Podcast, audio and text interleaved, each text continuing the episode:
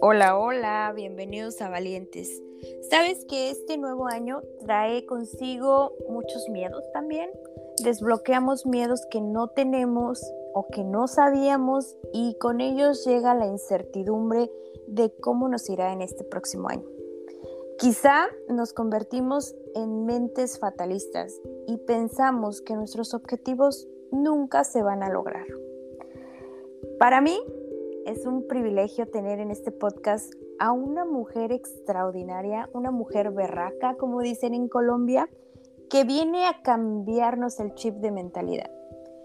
Porque ella tiene una historia de vida increíble donde nos hace ver que en el fondo del abismo siempre va a haber luz. Y esa luz es que es la que te permite de salir y romperla por el mundo. Tengo a una increíble mujer, escritora, coach, speaker y bueno, viene a nuestro podcast Vanessa Biels. Bienvenida, ¿cómo estás? Hola, muy bien, muy contenta de estar acá con ustedes. Muchísimas gracias por tan, creo yo, bastante, bastante admirable presentación. Yo, quiero conocerte ya personalmente porque me parece muy bonita la forma en que me has presentado. Muchas gracias. Cuando yo me puse a hacer la presentación de Vanessa, hice mi tarea y el primer video que vi de ella, yo lloré y yo lloré y yo dije, es que esta mujer debería ser escuchada en todo el mundo. Tiene una historia de vida extraordinaria que ella nos va a contar un poquito, pues, cómo empieza todo esto. Pero antes, pues, preséntate un poquito, cuéntanos un poco de ti, qué te gusta hacer. Bueno, eh, Vanessa Biels es una mujer de 45 años de edad. Eh, es una mujer mm, que, bueno, en, en, su, en su historial como mujer tiene uno de los privilegios más bonitos de la vida, que es ser madre. Soy madre ya de hijas absolutamente grandecitas. Eh, mi hija mayor pues ya está casada, ya me hizo abuela. Eh, se sorprenden mucho cuando me ven y se dan cuenta que soy abuela porque además pues, no parezco de 45, entonces eso también es como, como, como, además de que sorpresa la da, pues más sorpresa cuando digo abuela. Eh, mi otra nena tiene 17 años, es una niña en condición especial. Eh, soy una mujer, mm, digamos que apasionada por el crecimiento a partir de los procesos de la vida. Eh, y apasionada, aunque eso no significa que dejen de dolerme, ¿no? Eh, sigo atravesando momentos difíciles, pero cada vez con más herramientas a partir de las situaciones que he enfrentado en la vida para, para atravesarlos de una manera distinta. Eh, soy coach profesional acreditada internacionalmente en desarrollo de vida, soy entrenadora de equipos de alto desempeño, tengo un posgrado en PNL y me parece un poco ostentoso todo esto, pero lo cuento porque a través de estas herramientas, ya estando muy, muy adulta, estoy hablando después de los 38 años que yo pude realmente estudiar algo para mí, comprometerme con algo, con un proceso de vida, de desarrollo humano, eh, pues eh, me han dado como las herramientas para poder aterrizar todas esas vivencias y esas, ese mundo tormentoso en el que crecí y me desarrollé por muchos años eh, de una manera distinta y entender por qué lo hice distinto a muchas otras personas que realmente la vida cuando les presenta tantas dificultades, pues eh, suelen arrastrarse en el hoyo con su entorno y pues fue contrario para mí. Entonces creo que tuvo mucho que ver todo este proceso de, intencional de entender el, desarrollo humano, el cerebro, muchas cosas con las que me he desarrollado. ¿Qué me gusta hacer? Pues soy una apasionada por la lectura. El último año no he podido leer porque estoy estudiando inglés eh, soy una mujer em, pues que cuando se le mete algo en la cabeza hace lo que tiene que hacer.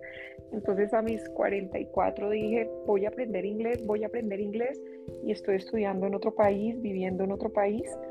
Y entonces eso me ha impedido mi movimiento de lectura en español y todavía no puedo leer inglés porque estoy realmente aprendiendo desde cero el inglés. Entonces me, me apasiona eso, me gusta mucho la lectura. Mm, y bueno, ahorita estoy en un momento de vida donde eh, estoy apasionándome por todo el entrenamiento de la mente y sobre todo del equilibrio y, buscar la calma aún en medio de los momentos más estresantes. Digamos que esos son mis fuertes ahorita en, en materia de apasionarme por algo en esta etapa de mi vida. No, pues todo, ¿no? ¿Qué, no hace bien esta mujer?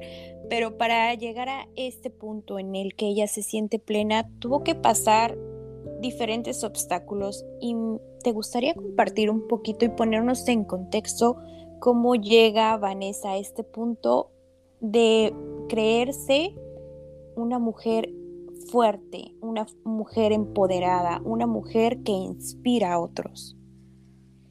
Bueno, eh, pues sí, tuve que atravesar muchas cosas. Hoy creo que, que si algunas personas nos dieran más herramientas, nos dieran la oportunidad eh, en otra etapa de la vida de contar con herramientas como estas, ¿no? Como tener a otra persona del otro lado diciéndote, yo pasé por esto y, y, puedes enfrentarlo de maneras diferentes a como convencionalmente se hace en medio del caos. Eh, pues la historia sería otra o, nos demoraríamos un poquito menos en llegar a los niveles de conciencia que necesitamos. Mira, yo eh, tuve una familia medianamente normal hasta mis cuatro años de edad que vivió mi padre. Cuando digo medianamente normal es porque mi padre y mi madre no fueron muy responsables con las decisiones que tomaron eh, para su, desarrollo económico y, bueno, malas decisiones eh, pues ocasionaron una, muerte violenta de mi padre al punto que, nunca nosotros pudimos saber si realmente fue eh, asesinado o desaparecido. Y esto ocasiona que, que, pues, que quedemos en la calle y bueno, pasamos de una vida muy cómoda y sofisticada en uno de los mejores sectores de Bogotá a vivir en el sur. Y allí en el sur pues ya mi madre continúa con, su estilo de vida un poco peor porque pues ya el alcoholismo es profundo, las drogas, creemos en una, crecemos en un ambiente hostil, aparece el famoso padrastro que considero que todos los padrastros no pueden ser eh, catalogados por ser malos, pero en este caso sí, pues un padrastro alcohólico, abusador conmigo, maltratador con mis hermanos, eh, golpeaba a mi mamá, pero pues ella toma la decisión de continuar en esta relación y, pues a amar con drogas y otro montón de cosas que mis hermanos heredaron. Eh, y luego en mi adolescencia, pues en estos sectores que son difíciles y también pues en mi ingenuidad de adolescente, eh, caí en, un, en, una red de trata de blancas que me tuvo secuestrada dos días, fui violada y luego, bueno, me, me, voy adolescente a, a vivir con el, con el padre de mi hija mayor, que es el oficial de la policía, uno de los oficiales de la policía en Colombia que reconoce mi caso de abuso. Y con él no nos fue tan bien, también muy jóvenes, pero también tuvo, tuve unos abusos emocionales muy fuertes. Y siempre lo hacía distinto, ¿no? Yo siempre buscaba huir de donde, de donde era lastimada y, y ese fue el motivo por el que me fui con él de mi casa, porque en mi casa pues estaba siendo bastante lastimada. Eh, y, bueno, ya hoy en día pues eh, somos amigos para mí los padres de mis hijas porque ya luego me casé de muchos años, tuve una vida bonita, tuve un matrimonio eh, que fue bien, como decimos nosotros, bien guerreado de más de 20 años. Y el año pasado pues ya se, se formalizó todo el tema del divorcio, pero ya venía unos años atrás separada. En contexto de esta coherencia de vida que tengo en este momento conmigo y, pues es hacer un stop de ciertas conductas que yo permití en la vida, todo por conservar ese escenario que en su momento, como lo puedes ver en mi TED, era como mi, mi, estandarte, ¿no? Lo que no, lo que no está, a lo que no estaba dispuesta a renunciar era dejar de tener una familia. No, no quería renunciar a tener una mamá a costa de lo que fuera y eso me costó unos, eh, algo que yo llamo en, en mis, en mis eh, conferencias terrorismo emocional. Eh, y bueno, y, tomé decisiones muy profundas de vida también en mi mundo corporativo y, y pues volví en un proceso de reinvención desde mis cuarenta y tantos, que ha sido un poco loco, pero ha sido bastante emotivo. Y, hasta acá esa soy yo, bueno, ya estando como tú, tú lo puedes ver en el TED, estando eh, un poco aterrizada y un poco con un, con un tema más de tranquilidad financiera, ya casada, eh, pues ocurre la enfermedad de, de, mi niña que fue ocasionada por una mala práctica médica, la niña era muy sanita, perfecta en sus ocho meses de vida y una mala práctica, médica pues le ocasionó una parálisis cerebral severa y unos años después, eh, cuando ya estamos entendiendo cómo, cómo vivir con, con, este nuevo estilo de vida, pues le aparece a mi hija mayor una enfermedad en sus piernitas que, que incluso era de amputación. Y entonces guerreándome por todos lados con esto y vivía como en una intensa lucha eh, con la vida de por qué todo esto, pero siempre hacía las cosas para que funcionaran de una manera distinta en medio de esa lucha que tenía con Dios y con la vida y, y con todo, ¿no? ¿Por qué? ¿Por qué? ¿Por qué tantas cosas? Eh, y bueno, ya pasan los años y, llega un momento en la vida donde me doy cuenta que, que, necesito realmente ponerme en primer lugar para poder ofrecer algo mejor a los otros. Y empieza todo este proceso del desarrollo humano que realmente se alineó perfecto con, con todo. Ahí es cuando uno dice, tenía que ser así, tenía que pasar así. Estoy muy feliz de que todo lo que he pasado haya sucedido porque las decisiones que tomé hoy me tienen aquí y haciendo algo muy diferente a lo que a lo que podía tener como expectativa de vida de seguir en ese trajín a costa de la adversidad, que no creo que sea mala, pero creo que hay momentos también en los que se vale la pena tener em, unos espacios diferentes, ¿no? Y, enfrentar las cosas con un poco más de calma. Así es. Esta historia es realmente cruda, es una historia dura. Y me gustaría preguntarte, ¿cómo es que siendo tan joven y haber pasado lo que pasaste, no te perdiste como en este mundo del alcohol, de las drogas. ¿Qué era lo que te mantenía firme para decir, no quiero esta vida para mí? Sí, mira que em, yo pienso que hay personas, mira, lo hablaba hoy en otra entrevista que tuve desde México eh, con, con un programa en vivo y yo les decía, yo creo que mi familia eh, es una familia que tiene una fuerza y una energía por el lado de mi madre poderosísima, pues de mis hermanos que mi padre los, los dejó en vida con, conmigo. Y, y, y, ellos canalizaron esto literalmente pues para no hacer las cosas bien y eso ocasiona hacerle el mal a la sociedad. ¿sí? Eh, y yo creo que yo tengo esa fuerza y esa energía pero eh, esta misma pregunta que tú me hiciste me la hicieron de una manera distinta cuando estaba escribiendo eh, Yo sin vergüenza y me decían, bueno, pero con todo esto, ¿por qué tú, por qué, por qué tú te rescataste? O sea, ¿por qué no consumir drogas?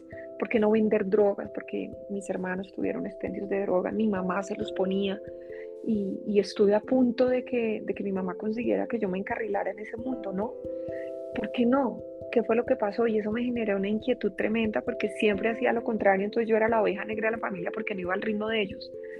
Y, me, genera mucha curiosidad los, estos temas cuando yo no encuentro una respuesta a lo que sea en la vida y me pongo a explorar y me encontré con que todo depende de la conciencia y la conciencia la habilitamos cuando eh, tenemos dos cosas en la vida. Una, algo que queremos hacer mucho o que tenemos muchas ganas de lograr o dos, algo que no queremos, que tenemos muchas ganas de apartarlo de nosotros. Y a mí, eh, eh, para eso el cerebro eh, funciona a través de algo que se llama las neuronas espejo. Y las neuronas espejo entonces tienen, empiezan a crear dos, opciones. Una, imitar todo el modelo de tu entorno y entonces empiezas a, a, meterte en el rol de lo que pasa en tu entorno desde la infancia. O dos, cuando tienes conciencia de que no quieres eso, tu conciencia te está diciendo algo, entonces despiertas lo opuesto y las neuronas espejo trabajan para hacer lo opuesto.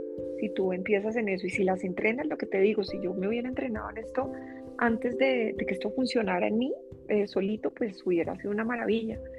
Entonces, eh, lo que ocasiona esto, pues realmente son mis neuronas espejo, el entorno, eh, el repudio que yo siento de ese estilo de vida sin saber que lo repudiaba porque a toda costa quería sí o sí tener una familia y entonces permanecía en, ese núcleo anclada a ellos aunque fuera no viviera con ellos y, esto ocasiona que, que, yo empiece a hacer las cosas distinto y luego cuando pasa lo que pasa con el padre de mi hija pues también huyo y hago todo distinto, ¿no? Como que la, el escape y lo que me decía mi mamá de otras personas es nadie más la va a aceptar eh, a usted. Yo era no analfabeta, pero ni siquiera había podido terminar mi secundaria. Eh, y entonces era como, ¿quién la va a aceptar violada? ¿Quién la va a aceptar con una niña? ¿Usted qué desea? Y así él me maltratara. Y eso es como lo que, lo que a mí siempre me funciona distinto. No, no, no. Por supuesto que me movió mucho mi hija, pero era como era ella, pero era como más eh, esto que mi hija pasó, que yo pasé, no lo va a pasar ella, no puedo permitir que lo pase, yo la traje al mundo. Entonces eso tiene mucho que ver con, con el tema del cerebro y la conciencia. Cuando tú despiertas la conciencia, empiezas a buscar herramientas y, y, a hacer las cosas distinto. Yo hice mucho tiempo las cosas distinto, como te digo, con mucho sufrimiento, con mucho dolor, y después encontré herramientas que me permitieron hacerlo con menos dolor y con, con unas formas distintas de atravesar esas etapas difíciles de la vida. ¿Cuándo empiezas a ver la luz en el camino? Porque al pasar por todos esos procesos también llegan a tu mente pensamientos eh, suicidas, ¿no? También ya estás en un punto donde dices, ¿y ahora qué? O sea, ¿ahora qué me puede pasar? ¿Qué, qué es lo peor que me puede pasar si ya todo me ha pasado? Mira, sí, y yo creo que eso no, no dejamos de pensarlo muchas veces y es, ¿qué pasaría si yo no estuviera aquí? Todo estaría en calma, pero yo creo que eso hace parte de la, del desarrollo que fui generando eh, a partir de las herramientas que empecé a, buscar, ¿no? Leí muchísimo, eh, me preparé montones para poder enfrentar cosas que yo sentía que si llegaban tenía que enfrentarlas eh, ya no como tan guerreras, sino también eh, con, unos escudos distintos, les digo yo. Y, no sé, yo creo que al final, en todo este proceso, yo nunca vi una luz al final del túnel porque te acomodas tanto, entras en, en, tantos procesos como me pasó a mí, que tú nunca sientes que estás en un túnel, ¿sabes? Sientes que es la vida que te tocó y entonces ese es el problema de quedarse con la vida que te tocó. Como yo pensaba distinto y, yo estaba entrenando inconscientemente mis neuronas para hacerlo diferente porque siempre tuve una conciencia muy clara y es yo soy la responsable de mis generaciones venideras. Y por eso yo sin vergüenza abre con una carta a la niñez. Cuando tú lo lees, eh, lo primero que le hablo es a la niñez pero le hablo a los adultos que no son conscientes que una decisión de vida, como en este caso muchas de las que tomaron mis padres y mi madre después de que él faltó haber podido, no sé, generar otra estrategia de vida distinta, eh, pues no afecta solamente a tus hijos, afecta a muchas generaciones de ahí para abajo. Entonces, como yo tenía esta conciencia siempre activa, yo soy la responsable de esto, entonces eh, iba encontrando lo que tú encuentras de mi modelo, ¿no? Que son oportunidades, oportunidades, oportunidades. Y, creo que cuando ya te puedo decir que veo una luz detrás del túnel, es lo que estoy viendo ahora, eh, que, estoy, que he entrado en una profunda conciencia con que aquí estoy y estoy en un modo completamente distinto. No es supervivencia, ahora estoy viviendo realmente una vida eh, que me permita a mí ser feliz y, y prepararme para lo que venga. Wow, no. Eh, si pudiera describirte en una palabra, pues tal cual sería la palabra, la palabra de este podcast, valiente. Porque desde que fuiste pequeñita, has, ahora que lo cuentas, pues ya has trabajado en estos temas, ¿no? Pero te das cuenta cómo, cómo has evolucionado y no importa la edad que tengas, lo puedes hacer y tú eres el ejemplo de esto. Cuéntame cómo llega Yo sin vergüenza a tu vida cuando escribes la primera página y cómo decides hacer un libro. Bueno, Yo sin vergüenza es el producto de, de haber salido del closet con mi TED Talk, como tú lo sabes. Mi TED eh, pues fue una invitación que me hicieron eh, para, para eh, audicionar para otro tipo de conferencia, como muy de emprendimiento, de otras cosas en la que pues por la compañía que yo confundí y todo era experta.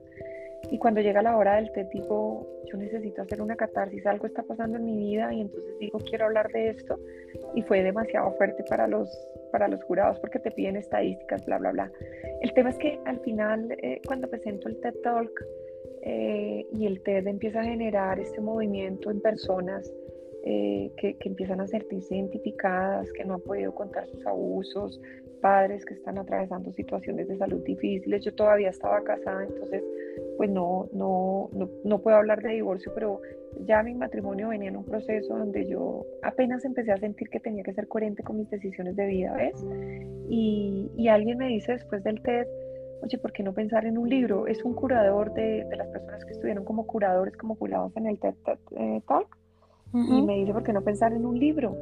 Eh, tú, tienes eh, cancha para un libro y hasta para una, para una película, y me pareció jocoso, pero me quedó sonando mucho, y luego otro gran amigo que menciono en el libro, con el que me, me gradué en, en, la Florida del entrenamiento de liderazgo de John Maxwell, eh, me dijo algo similar, flaca, él es peruano, entonces le dice mucho flaca a las, a las chicas por cariño y recuerdo sus palabras, me dijo, flaca, escríbete un libro, escríbete un libro y me quedó eso sonando, entonces ya busqué cómo se escribe un libro, qué hay que hacer, yo siempre había escrito, había escrito bonito, es un don que se me desarrolló desde mi infancia, eh, porque aprendí a leer y a escribir sola y cuando digo sola no es sin ayudas, sino sola como ser humano, eh, copiando tareas de los otros niños, preguntándoles porque estuvimos desescolarizados mucho tiempo.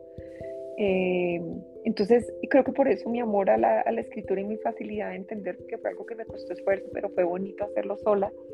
Y, y, viene el, libro y entonces busco el aliado que me empieza a enseñar y me empiezan a entrenar de cómo se escribe un libro y para darle forma. Y ahí viene todo. Empiezas a escribir los capítulos, simplemente yo digo, yo quiero hablar de las cosas que le pasa a la gente del común, porque esto, todos los, los males de la sociedad tú los ves en Yo sin vergüenza. Yo siempre digo, dime si estoy equivocada, pero ahí ves drogadicción, ves abuso físico, ves abuso emocional, ves violación, eh, ves maltrato de tu entorno, eh, ves incredulidad del entorno exterior, ves cómo tienes que esconder tu identidad para ser aceptado en un puesto de trabajo, eh, ves cómo cuesta construir y crear un mundo para ti, para que después otros te quieran robar ese sueño, eh, otros que están cercanos porque tú eres mujer y entonces tenían la oportunidad de, de, de, ser como la cabeza de una compañía, ¿no? Muchas cosas así y cómo se te cierran las oportunidades de estudio. Entonces, eh, cuando yo empiezo a escribirlo, pues empiezo a escribir los capítulos y, y, uno de los momentos más impactantes cuando ya estábamos terminando el libro con quien me acompañaba fue cuando escribí la carta a la niñez, que ocurre justo en un momento, lo cuento en el libro, en el que un entorno cercano mío actúa mal con, con, una, con una bebita que, que, estaba muy cerquita a mí y digo, hombre, otra niña lastimada por, por simplemente por negligencia a los adultos. Y entonces creo que lo más impactante fue esa carta a la niñez, como lo que me lleva a hablarle a nosotros los adultos de, del impacto que tenemos en muchas generaciones a partir de nuestras decisiones. Claro, y concuerdo contigo que muchos de los traumas que podemos ejercer ya de adultos son de esos niños heridos, que ahora ya podemos aprender a sanar a nuestro niño interior, ¿no? Pero si lo hubiésemos hecho desde que éramos pequeños, creo que pues la sociedad estaría menos jodida en muchos aspectos. ¿Y qué pasa cuando se te presenta una nueva forma de felicidad?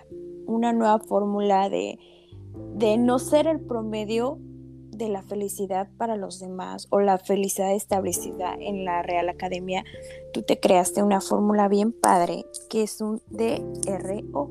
¿Nos quieres explicar un poquito de eso? Sí, claro. Mira, eh, cuando hago mi TED, eh, mi TED, lo que yo me encuentro es que mm, eh, hay, unas, hay unas estadísticas mundiales de felicidad. Entonces Colombia está dentro de los países más felices y creo que somos gente muy feliz. Eh, creo que incluso ocupamos el primer puesto no, no hace mucho tiempo. Eh, y me encuentro con muchos países felices, pero entonces me pongo a analizar la fórmula de la felicidad con lo que sacan esto y con la que los países nos clasifican. Y pues tiene que ver con, con el Producto Interno Bruto, con eh, el tema de la longevidad y otra cantidad de cosas. Y, cuando yo hago mi, mi, curva de la vida, digo, no, pues si es por el Producto Interno Bruto y por todo eso, yo encajo en la fórmula de la felicidad perfectamente. Pero muestro una, una, de mis, eh, una gráfica que hago de mis curvas de felicidad y claramente por los momentos que yo había vivido hasta mi TED, yo no tenía ninguna herramienta ni ninguna estadística para haber sido feliz. Lo que pasa es que empiezo a despertarme y empiezo a darme cuenta que cada escenario me ha, permitido crear opciones eh, que, que, si yo eh, soy consciente, vuelvo a la conciencia de eso, he podido ser feliz en medio de tantas situaciones adversas. Y hoy más que nunca, creo que el TED fue, eso fue un trabajo que empezó hace cinco años, pero hoy más que nunca soy consciente de, de que la felicidad no es no tener todas estas situaciones en la vida eh, y no es estar sonriendo todo el tiempo. Y entonces lo que presento ahí es, eh, son dos cosas, ¿no? Primero, al final todo el mundo estaba esperando la fórmula de la felicidad y al final eh, de la charla les digo, descubrí que mi mejor fórmula de la felicidad es no tener una fórmula porque no existe. Y lo segundo es que sí hay herramientas para, para, para lograr eh, que, que reconozcamos que en medio de las adversidades hay momentos claves de felicidad que nos empujan a ser felices y que tenemos que perseguirlos. Y entonces lo hago a través, lo expreso y lo comunico muy bien a través de mi DRO, que es todo este movimiento que se crea a partir de la misma pregunta que tú me hiciste y que me hicieron cuando estaba escribiendo el libro y que lo plasmo en mi libro, y es eh, dificultad sobre reto igual oportunidades. Yo me encontré con que mi sistema mental y mi conciencia y mi corazón siempre me movían a, a, que lentamente detrás de las dificultades, la adversidad, siempre eh, empezaba a encontrar pequeños retos y grandes retos y los convertía en pequeños y grandes retos hasta que los sacaba adelante y ahí aparecían las oportunidades. ¿Ves? Entonces, eh, más claro como que una dificultad muy grande era que toda mi historia era secreta. Nadie podía conocer eso. Preséntate con una pareja y dile, oye, fue violada, tengo hermanos drogadictos y además pasa esto y están en una cárcel y mi mamá me persigue para que yo económicamente logre la eh, siempre sostenerlos, bla, bla, bla, y un montón de cosas. A ella, a mis hermanos, ¿no? a ver si no salen corriendo y preséntate hacia una entrevista de trabajo, ¿no? Entonces, no hay manera, se te cierra todo. Y no he podido estudiar teniendo tantos años y siendo adulta, no he podido estudiar porque no he podido, fui madre y después crié sola a mi hija muchos años. Eso te cierra las puertas. Y entonces te dicen en un trabajo, no, pues a qué horas con tantos problemas va a trabajar. O sea, ni te lo dicen, te, te descartan. Entonces, eh, yo me daba cuenta que empezaba a encontrar pequeños retos y, un reto era salir a la luz con esto y qué oportunidad iba a ser a partir de eso, eh, pues entonces servir a la sociedad. Si esto iba a permitir que me estigmatizaran por algunos lados, por otro lado iba a tener un impacto más grande. Y me encontré con todo lo contrario, asumí el riesgo. Y es que eh, gente del corporativo que me conocía, personas que me veían así como, hay una palabra que recuerdo mucho de una novela colombiana que me divertía mucho acá, que se llama impoluta eh, dicen impoluta, ¿no? Como, como, mejor dicho, sin mancha alguna, ah, eh, pues se sorprendían, se sorprendían. Y, y, ahí viene el DRO, ¿no? Y encuentro oportunidades, oportunidades, oportunidades. Y ya cuando tú vas sumando oportunidades en un momento de crisis y ya en un momento de vida, si no estás en crisis, sino que la estás pasando bien en ciertas etapas, pues te das cuenta que has podido ser muy feliz. Exactamente. Es que tú te creaste tu propia oportunidad tenías todo en contra y en algún momento por tu tenacidad, por justo lo que nos decías que habías desarrollado como esta resiliencia, dices, bueno, ok, si la sociedad tal vez me excluya por esto que pasé, yo me voy a reinventar y les voy a demostrar que se puede todo en cualquier momento de la vida.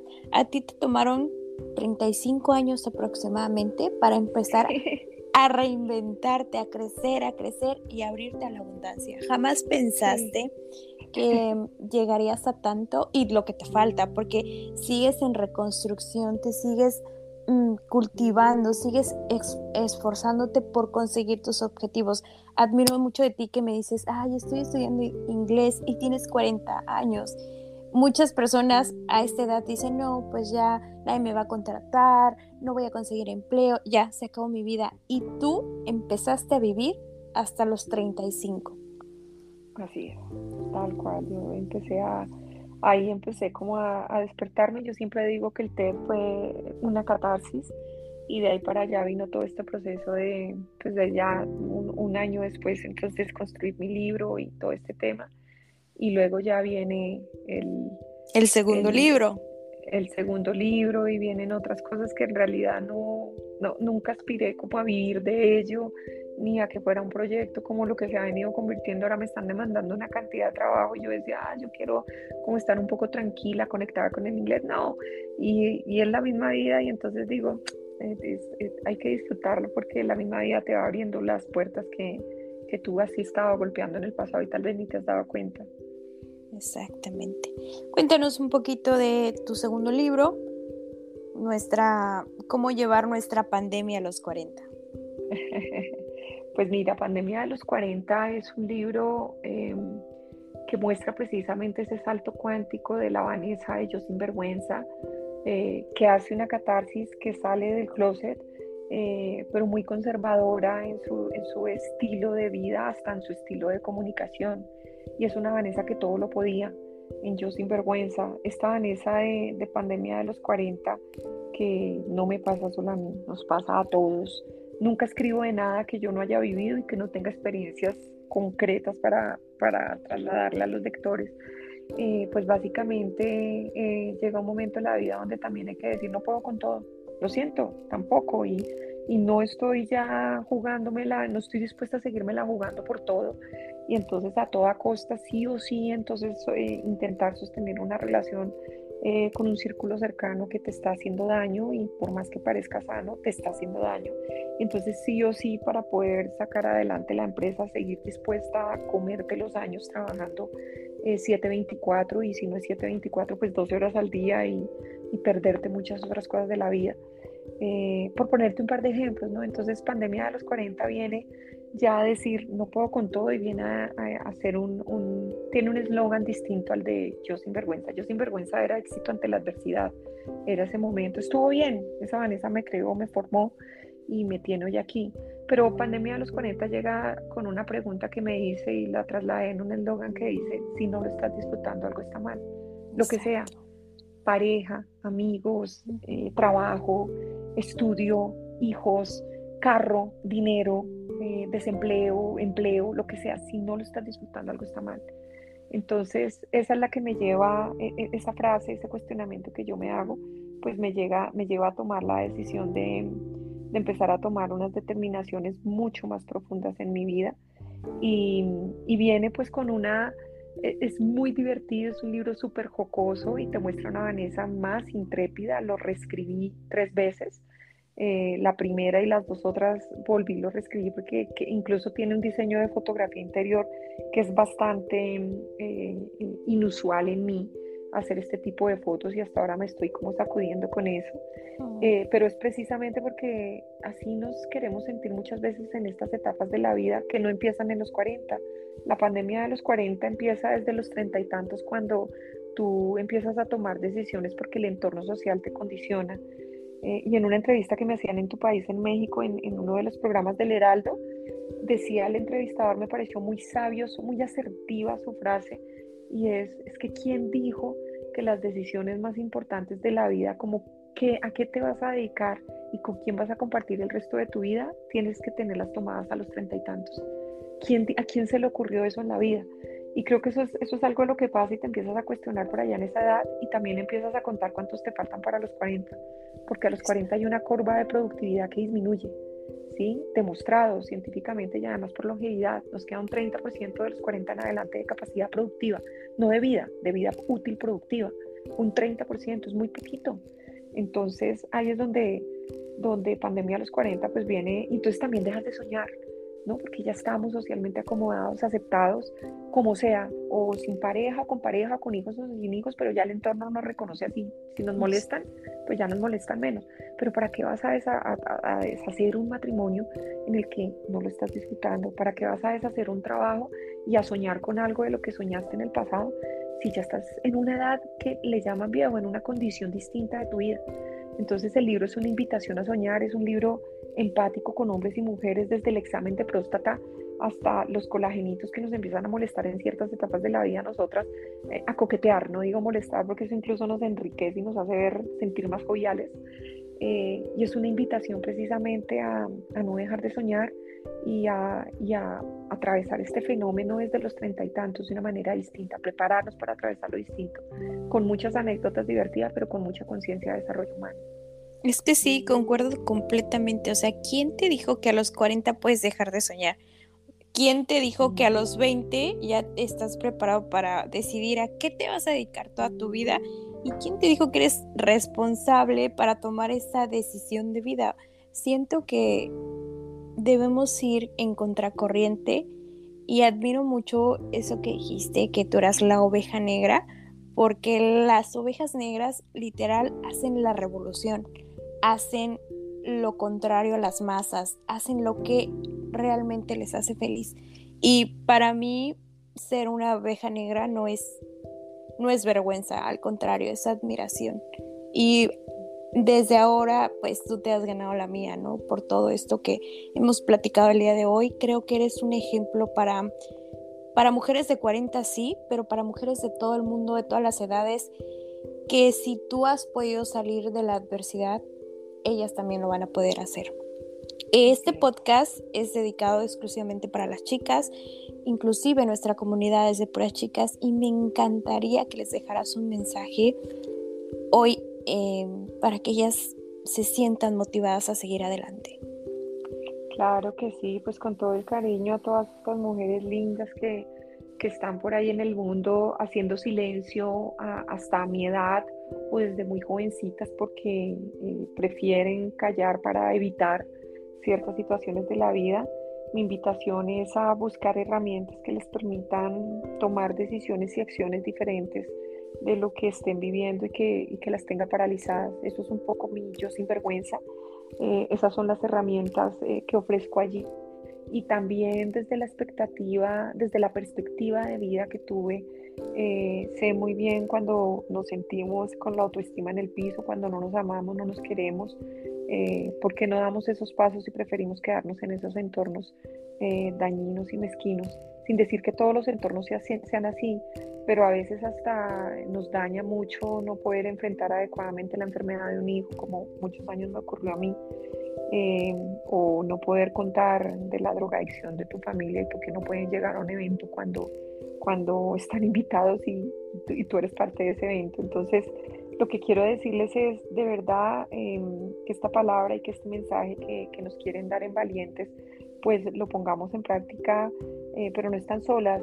Hay cosas que ya no tienen que seguir atravesando porque hay muchas personas hoy que ya pasamos por cositas que les pueden favorecer a ustedes atravesar y herramientas con las que pueden contar. Yo sí amo mucho a, mis dos libros. Digo que Yo sin vergüenza es el adolescente eh, porque está en una fase de adolescencia literal y pandemia de los 40 es el bebé recién nacido que es un poquito, está aprendiendo a caminar y todo, pero asimismo eh, estaba empezando a entender a cómo, cómo ubicarse en la vida. Entonces los dos libros son de una enseñanza fundamental. Si quieres herramientas para encontrar tus eh, fortalezas a través de las habilidades que tu autoestima no te permiten ver, yo sin vergüenza es el escenario ideal para empezar a transitar por allí mujeres y por supuesto mis redes que están al servicio de ustedes y que van a ver mucho contenido de desarrollo humano y, ahora este año vamos a trabajar mucho más fuerte también en hacer una comunidad como la que tú estás haciendo, la que ya has logrado, para que precisamente podamos servir un poquito con más de, más que la intención, podamos conectar un poquito más con el servicio de estas bellas mujeres. Es increíble, sigo maravillada de conocerte. Realmente tú no me ves porque estamos eh, grabando el podcast, pero yo estoy en modo fan, así literal, creo que te has convertido en una mujer que visualizo llegar a ser con tanta, em, con tanto temple y con tanta tenacidad. Muchas gracias, muchas gracias, mi admiración total por también por este espacio que tú has logrado crear y esta comunidad tan bonita y por ponerla al servicio, por ponernos a nosotros, a, las personas que tenemos algo para ofrecer al servicio de los demás en tu comunidad. Muchas gracias. Te mando todo mi cariño, que la abundancia te persiga, que todo el amor y toda la buena vibra llegue. Sé que vas a llegar mucho más lejos de lo que ya has llegado. Y nada, pues mi comunidad también está para apoyarte en lo que necesites. Este es tu espacio cuando quieras regresar al podcast y pues te deseo todo lo mejor para tu vida de nuevo. Qué bella, muchas gracias, igual para ti mis mayores deseos y muchas gracias por la invitación muy honrada de estar aquí contigo. Muchas gracias. Gracias, Vane. Bye bye. Bye.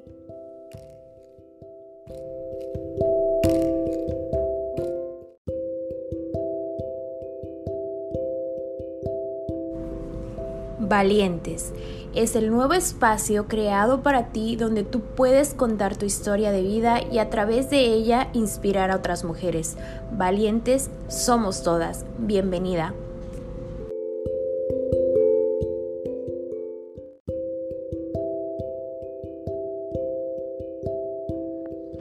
Esto fue Valientes. Espero que el contenido de este podcast te haya agradado y si es así, compártelo con tus amigas para que esta comunidad siga creciendo. Bye bye.